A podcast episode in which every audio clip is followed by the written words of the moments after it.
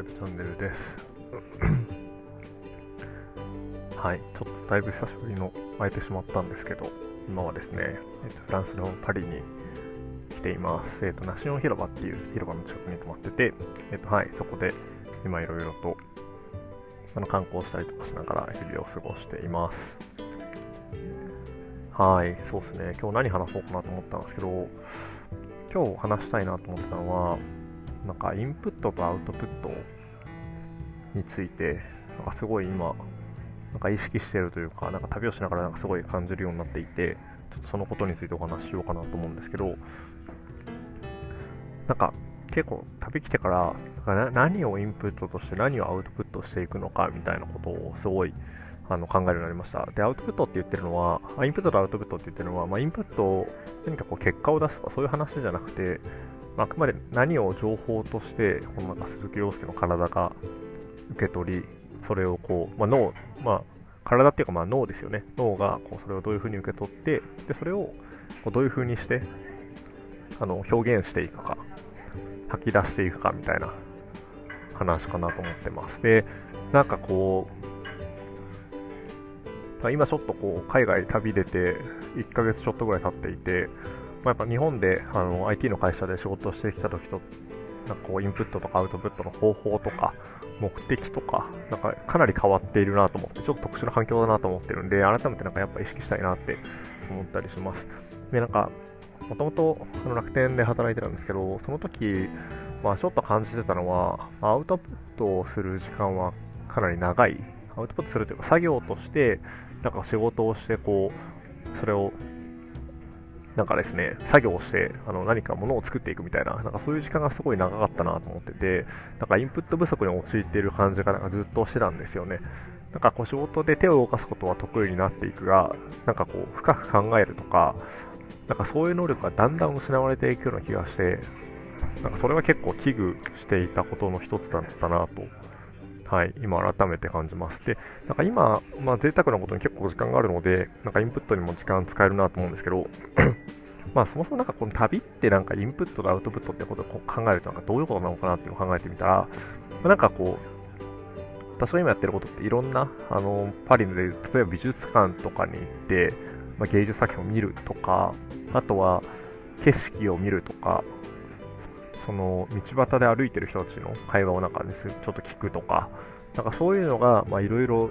インプットになってるんですよね。でこれはまあ日本でももちろんあったことなんですけど、まあ、それがより意識的になんかいろんな新しいものがインプットとして入ってきてる状態。なので逆にちょっとインプット型みたいな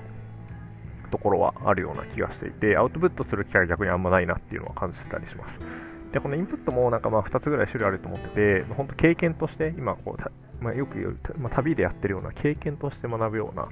あ、体感とか見たものとかあそういう情報を持ってるあのインプット経験型のインプットとあとはなんか知識型のインプット。これは本とかポッドキャストとかあの今そういうものを使いながらインプットしてるんですけど。で、ま、なので結構経験型のインプットによっていてちょっとこうまあ、耳からポッドキャストで聞いたりはしてますけど、なんか体系的にあの何か理論を関連インプットするみたいなことは、なんかあんまりしてないなと思っています。でちょっとなんかあんまバランス良くないなと思ってて、まあ、旅結構私3ヶ月とか4ヶ月ぐらいするつもりで、その時間もあるので、で、それとなんかやっぱ理論みたいな、なんか体系だったものっていうのをやっぱ一緒に吸収していきたいなって思いはすごい最近強くなってきました。なんかこう、体験として、例えばなんかフランスでは結構なんか個人主義が多そうでみたいな、なんかそれぞれあの、ピザとか分けずにそれぞれ注文して頼んでるみたいな事象があったりもするんですけど、まあ、なんかそれってどういうことなんだっけなみたいな、あの頭の中で任せさせることはもちろんできるんですけど、もうちょっと体系立てて知識として、なんかこういう歴史があるからそうなんだなとか、あの他にもあのその個人主義と言われていそうなものって現れてるとこあるなみたいな、あのなので、機能的にアプローチをしたりとか、あのまあ、まあ、延期ももちろんですよね。あのこういうもんだっていう理論とか、あのそういうようなことをなんかしたいなっていうふに思っていて、なのでちょっと時間の使い方として、なんかこういろんな観光地を巡るっていう時間はもちろん、あの今まで通りたくさん取っていきたいなとか、あのね、いろんな人と触れ合うみたいな時間を取っていきたいなと思うんですけど、よりこう、何か自分の内側で、えっ、と、事象をインストールして、それをこう外の世界とぶつけていくみたいなあの、自分の内側と外側との対話を繰り返していくみたいなで、フィードバックをあのもらって、ぐるぐる回していくみたいな、そんなようなことをあのしていきたいなって改めて、はい、思いましたね。はい、なのでちょっと今なんか、なんだろうな、基本毎日外を歩いてみたいな時間が続いてるんですけど、もうちょっと、なんか、午前中は、例えばパソコンとか見ながら自分で作業したりとか、あの内側を、作業というか、まあ、特に自分の内側を掘る作業ですね。過去のことを思い出したりとか、あのノートに書き書き溜めてみたりとかあの、そんなようなことをする時間にしてもいいんじゃないかなっていうのを、はい、今思ったりしてま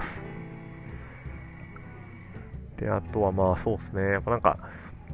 ちょっと危機意識として感じるのは、なんか、うん、学生の時と比べてやっぱ本が読めなくなってるなと思ってて、もっと、もうちょっとなんかちゃんと本腰を入れて社会人1年目とか本読んでたなっていうのがあり、でもなんか今って結構、なんだろうな、活字を見るのが結構苦手になっているなっていうところが、ちょっと危機意識としてあって、そこは、なんか無理やりにでも引き上げる必要があるなって気がしてます。もちろん私結構耳からあの熱食するのが好きなんで、ポッドキャスト聞いたりとかしながら情報を得たりとかするんですけど、やっぱりポッドキャストになってる情報ってまだそんなに多くないですし、あの感覚的にあの受け取ってしまう部分が多分に大きかったりもするので、あのはい、書籍とかあのそういう文字からのインプットっていうのをなんかこう増やしていくっていうのがすごい大事だなと思ってます。なんかこうね、成功してる、成功してないって尺度で測るのは違うと思いますけど、なんか、私の周りでもなんかこう、そううまくいってる人というか、なんかすごいなって思う人で、なんか本読んでない人はやっぱいないなとは思っていて、あの誰もが言ってることだと思うんですけど、まあ、本読んでる人は、ね、別にすごくない人とかね、別に尊敬できない人たくさんいるんですけど、本読んでる人の方がやっぱすごいなっていうのは思うことが多いので、あの、はい。改めてちょっとそれを決意したって感じですかね。これなんか決意するってね、人間のなんか行動を変える上で全然あの役に立たないみたいな研究があって、あの、なんかこれをね、仕組みとしていくとかっていう風にしなきゃいけないなと思うんで、え、っと、今日から毎日30分間は、うん、時間区切りがいいかな。30分間を必ずあの本を読む時間を作る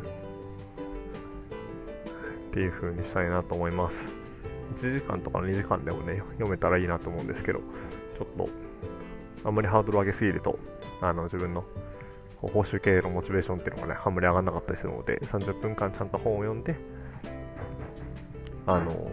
やっていくと。で私は結構なんか、モチベーション高め方として、なんか、記録をつけていくというか、なんかこう、やったことを形にしていくみたいなの結構モチベーション湧いたりとかするんで、なんか本読んだら、そうですね、何がいいかな、Twitter で学びを一言、あの、重ねていくみたいなのがいいかな、っていうことをやっていきたいなと思いますので、ぜひ、はい、もし、あの、Twitter、あの、見てくれる人いたら、あの、ぜひチェックしていただけると嬉しいです。はい、そんな感じですかね。はい。で、今日はルール美術館に行って、あの、いろんな本、いろんな本じゃない、あの、美術、あの、モナリザとか、あの、いろいろ見ていきたいなというふうに思っておりますので、はい。また近いうちに配信できればなと思ってます。はい。ではでは、ということで、えっと、今日もペペでした。えー、皆さん、聞いていただいてありがとうございます。次回の配信楽しみにしてください。